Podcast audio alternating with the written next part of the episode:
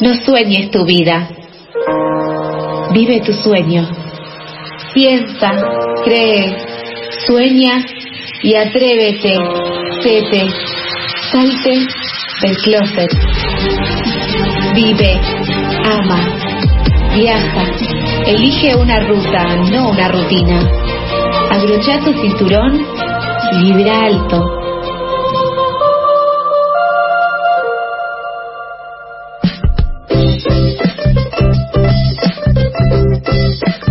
12 horas 31 minutos y con esta música alegre y ya celebrando que estamos eh, en la mitad de la semana y ya a partir de la mañana de mañana se puede considerar fin de semana recibimos a Tete. ¿cómo estás Tete? buen día. Buen día Tete Hola chicos, ¿cómo están? Qué alegría esa presentación, ya mirando el fin de semana, ya mirando la felicidad, me encanta que me reciban así. ¿Cómo están? Bien. muy bien. Para quien no la conoce, Tete es nuestra coaching y nuestra coaching espiritual que nos, eh, que bueno, más, más o menos nos indica el camino para tener una vida mucho más alegre y no dejar llevarnos por los obstáculos que se pueden presentar fácilmente. Uno puede elegir esquivarlos y ya está. Claro, o ver cómo los sobrellevas. También. Exacto. Exacto, chicos, me encanta esa presentación porque en realidad Hoy vamos a hablar, ¿se acuerdan que la semana pasada empezamos con los consejos para las personas en situación de segunda ola?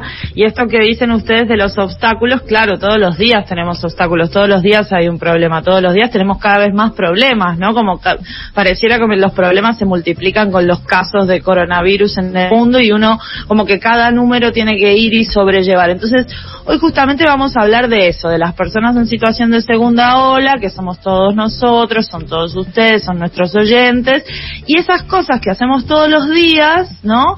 Que pareciera que son cosas que están ahí, como lunes, martes, miércoles, jueves, viernes, pero que en realidad depende fundamentalmente de la actitud con la que nos tomamos esas mismas cosas, esos obstáculos, esas tareas habituales, cómo puede mejorar nuestra vida. ¿Qué les parece? Me encanta, me gustó también esto que decías de la multiplicación de problemas con los casos de COVID. Podríamos decir que estamos atravesando una pandemia de problemas. Te maté con eso. Sí, sí, me mataste. Eh, y sí, eh, me gusta esto de ver de dónde agarrarnos para ir sobrellevando esta segunda ola. Sí, algún desprevenido, eh, segunda ola de, de, casos de COVID, ¿no? No es que, por ejemplo, yo a Sofi la veo en un rato y es como, hola, no, eso no, eso es Ah, hola sin H. Claro. Bien, bárbaro.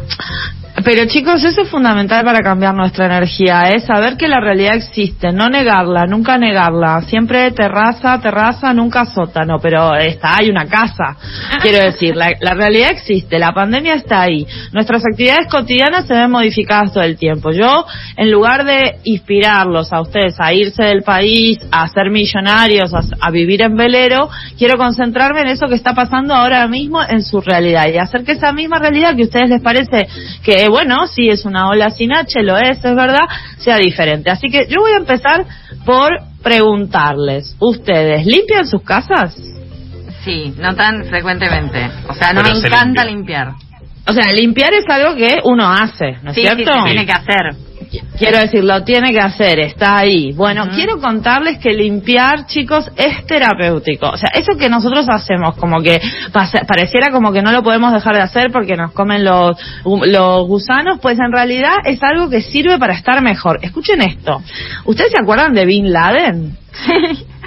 Pero bueno, ¿cómo nos va a Bueno, bien, nos va a explicar. el señor que capturó a Bin Laden? ¿Se acuerdan que, que Bin Laden se murió? Sí, lo mataron. Capturado. Sí. sí. ahora, el señor que capturó a Bin Laden, uno de los tantos, se llama William McRaven. ¿Y saben qué dice William McRaven? Un señor que se podría decir es un señor importante, ¿no es cierto? Hizo algo bien para la vida y para el mundo. Sí. Que fue capturar a Bin Laden, ¿no?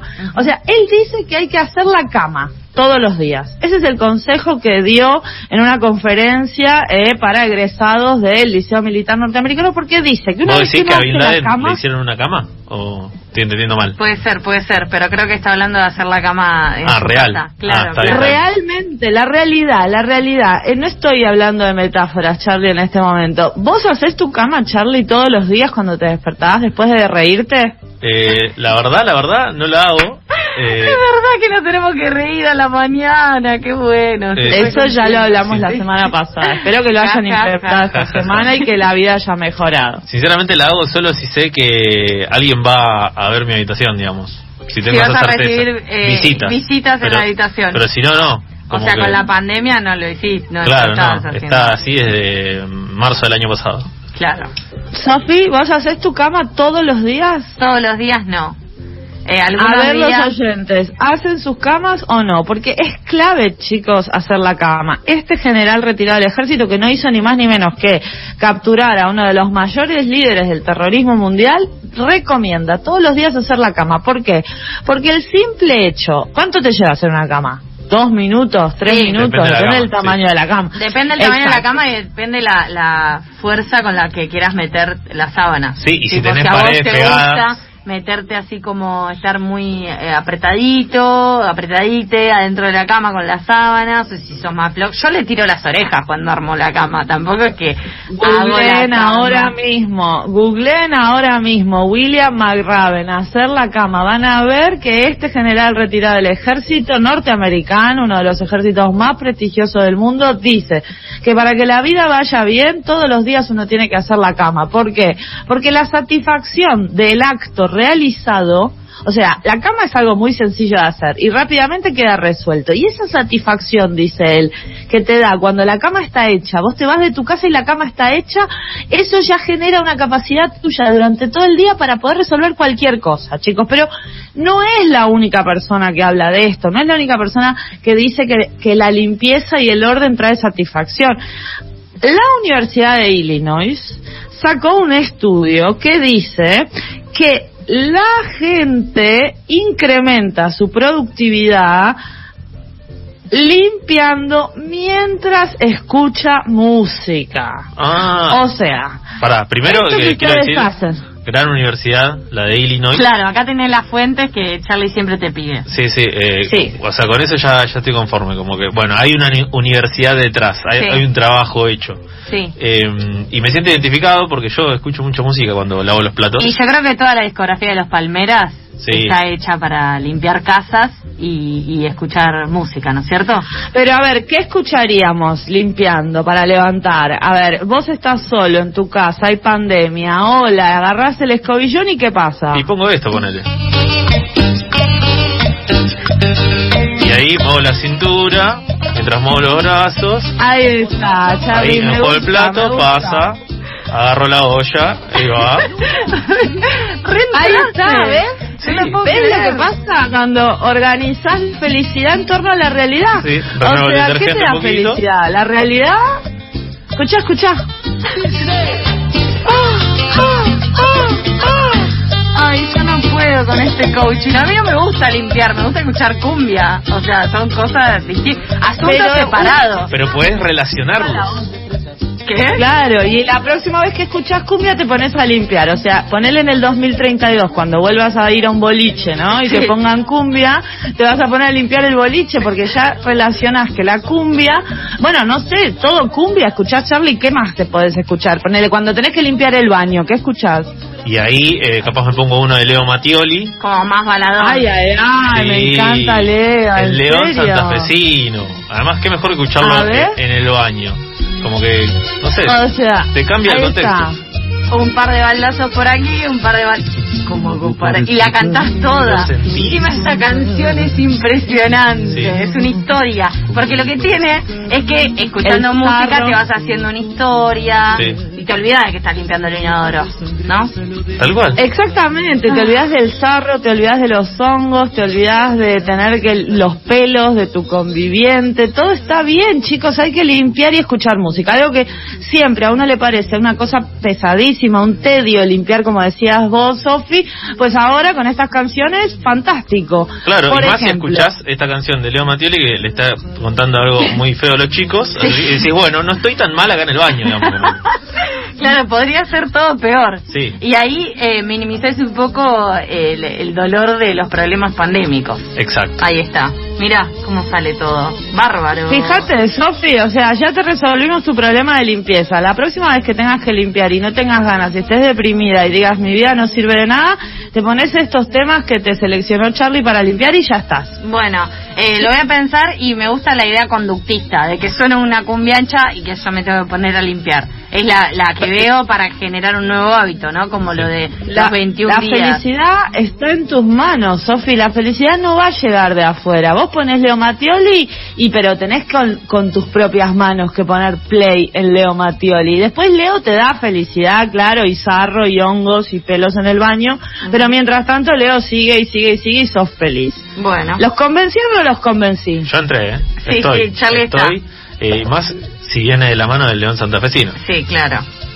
Excelente, chicos, me alegro mucho. Tengo la segunda actividad que hacemos todos los días, pero depende de la actitud que le pongamos, puede hacernos felices o no. Ustedes comen, chicos, ¿no es cierto?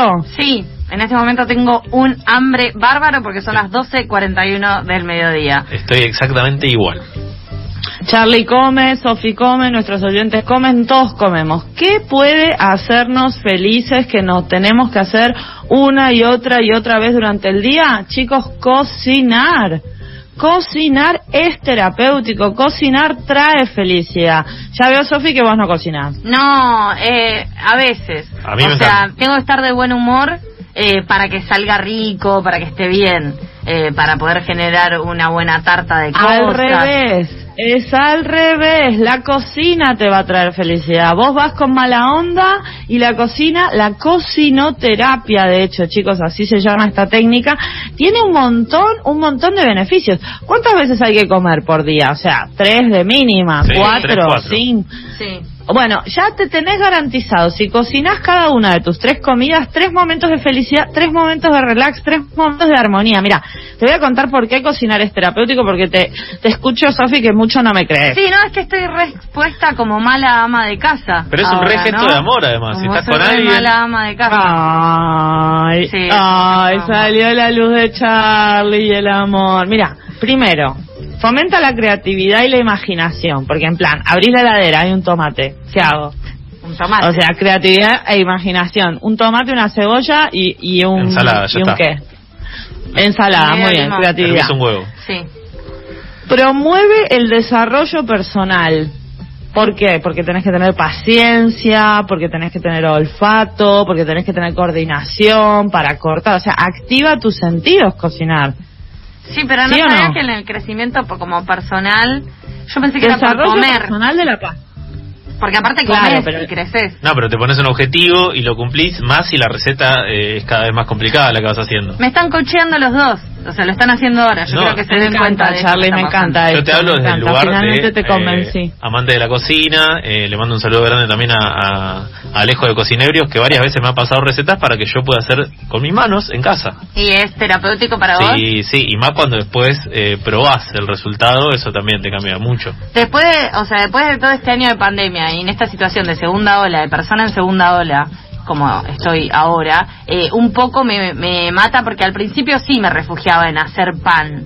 Ahora el otro día hice pan, hice un kilo de pan, está congelado el pan ahí. Pasa que mucha harina el como pan. que- sí, ya sé. Error, error, error son las cantidades, Sofi. Mira, te voy a contar. He descubierto que una manera de ser feliz, porque yo las pruebo también, ¿no?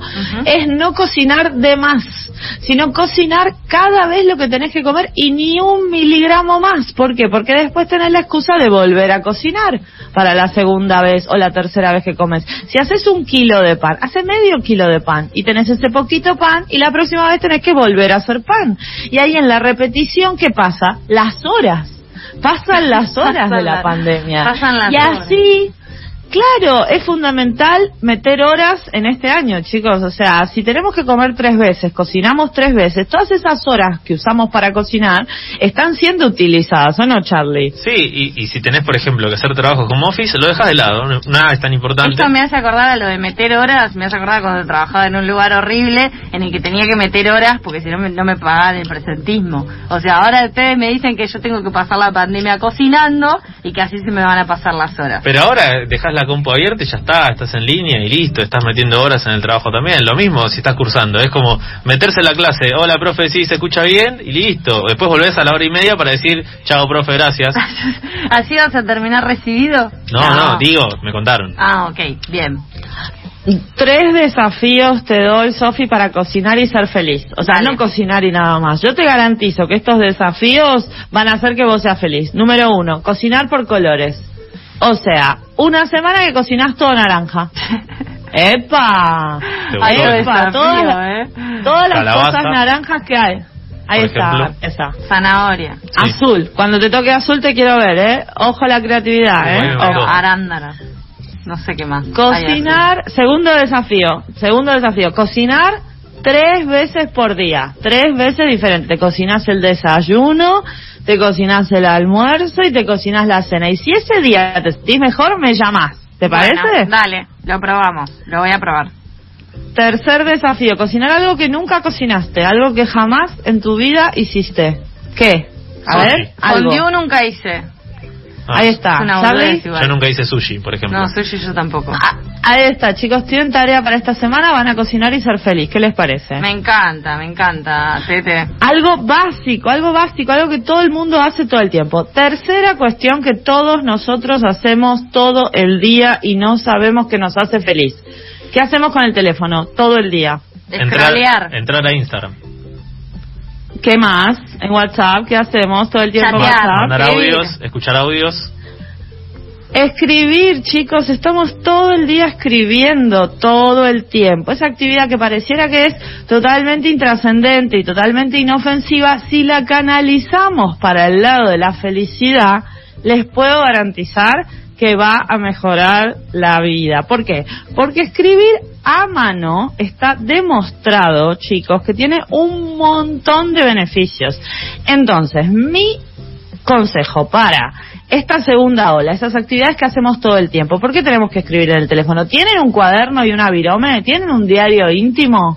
Diario no tengo. Diario no tengo, tengo un cuaderno en donde voy anotando todo lo que voy haciendo. O sea, no digo, hoy hice tal cosa, sino que son listitas y ahí me voy organizando. De tareas. Claro, sí, Pero no, de tareas. no, o no ideas. decís, por ejemplo, por ejemplo, hoy me preocupa, hoy miércoles 7 de abril me preocupa, Sí. Hoy jueves. Sí, hoy- eh, cierra, chicos, cierra chicos, Yahoo Respuesta se va una parte de mi vida. Claro, eso Lo podrías anotar hoy. Y después en 10 años te acordás de eso, lo lees y decís, ah, así me sentí el 7 Y de en abril. papel tiene que estar sí o sí.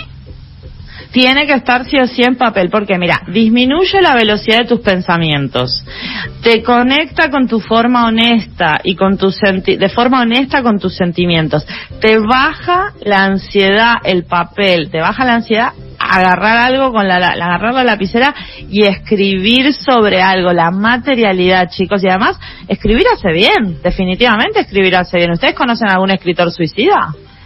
Sí, pero bueno, hay algunos. Como es par, un claro. rubro muy grande, tampoco podemos ¿Hay decir más escritores suicidas o escritores no suicidas? Creo Ojo que hay- con eso, ¿eh? Sí, hay que ver. No sé si la Universidad de Illinois tiene, digamos, alguna estadística al respecto, lo voy a buscar. Bien. Eh, Chicos, tres desafíos para escribir esta semana. Anótalo a mano, Sofi, te estoy escuchando que no estás agarrando la lapicera. Número uno. Bueno. Tres desafíos de escritura a mano. Sí. Chicos, narrar sana, se lo juro. Número uno, enfócate en cada sentido y todos los días registra un sonido, un olor, un sabor, algo que viste y algo que tocaste. Todos los días, en plan, miércoles, azul. Azul, el color del 124 que me tomé, el olor del 124. Ay, ¿Qué olor tenía? A Bondi, un sabor, eh, una factura, un membrillo. De las delicias. De las delicias. Una textura, la textura de la camiseta de River que Charlie me prestó, eh, que tiene unas rayitas muy lindas. Y algo que vi, eh, no Un sé. sonido, un sonido. Ah, un sonido. ¿Ves? Estás con ya estás más conectada con lo que sentís, ya estás Sí, más no, conectada con la realidad, ya estás mejor. Sofi, vos no te das cuenta en este momento, pero te juro que estás mejor. Bueno, segundo desafío, segundo desafío de escritura para esta semana. Registra por día el clima y al lado tu clima emocional. No. Ah, por me gusta. ejemplo. Vos sabés que me pasa mucho cuando entro a la mañana, eh, acá empieza el programa, entro al Servicio Meteorológico Nacional, veo el clima y siento que tiene, que repercute, repercute en mi estado emocional. Sí, sí, me siento mejor o peor según lo que veo que va a pasar. Excelente. ¿Y qué pasa cuando hay sol pero uno está triste? Nosotros tenemos que conectarnos con esa tristeza para poder sacarla. ¿Y qué pasa, por ejemplo, cuando hay lluvia pero uno está contento? También tenemos que poder registrar todo eso. Eso es un diario de nuestros sentimientos asociados con las estrellas, chicos. Eso es fundamental. Bueno, yo cuando estoy triste y hay sol, siento que debería estar feliz y siento esa presión. Y cuando estoy triste, eh, eh, perdón, y cuando estoy feliz y está nublado, como que me siento con culpa. Y digamos. hay que tener, hay que pegar una lloradita un día Sí. nublado. Y sí, bueno, o sea, nunca termino de estar del todo. Me parece como... que todo el tiempo estarías eh, haciendo una cuestión como muy de no fluir, ¿no? Escribiendo todo. No hay mucho lugar para la espontaneidad bajo estos consejos. Pero voy a ver si los pruebo. Y aparte me siento en primer grado escribiendo, eh, hoy es el día 7 de abril de 2021, eh, miércoles, eh, y está soleado. Último desafío, chicos. No sé si ustedes tienen mascota, pero si la tienen, escriban un diario de la vida de la mascota todos los días. Hoy Pepito hizo caca tres veces. Hoy Pepito se tomó toda el agua cuatro veces. Ustedes todos los días escriben algo sobre su mascota, se van a dar cuenta que se van a conectar más con la mascota, se van a conectar más con los sentimientos. Chicos, créanme, narrar sana, narrar sana. Créanme, personas en segunda ola. Yo ese diario no lo tengo, pero he visto cuentas de Instagram de mascotas que eh, se muestran casi en Que primera hacen las persona. veces. Sí, acá vine a visitar a mi primo y está con otros perritos. Dylan, el Sí. perro del presidente, por ejemplo. Y, y lo he pensado para hacer con, con, con mi mascota, con Teo. Le mando un beso grande, seguro me está escuchando. Es un capo, Teo. Sí, un fenómeno. Deberías hacerlo. Sí, sí, y bueno, eh, lo veo con un perfil muy interesante para las redes, además, como que él realmente es fotogénico. Que ahí quiere lucrar, pero está bien igual, o sea, es un proyecto nuevo. Gracias, Tete, por todos estos Chicos, gracias a ustedes por existir. Nos vemos la semana que viene. Los quiero. Nosotros también. Pasaba Tete, nuestra coach ontológica, para darnos estos consejos para poder tratar de sobrellevar del mejor modo esta situación. Nosotros ya nos reconocimos como personas en situación de segunda ola Sí. y te- necesitamos estas, estas pistas para poder avanzar.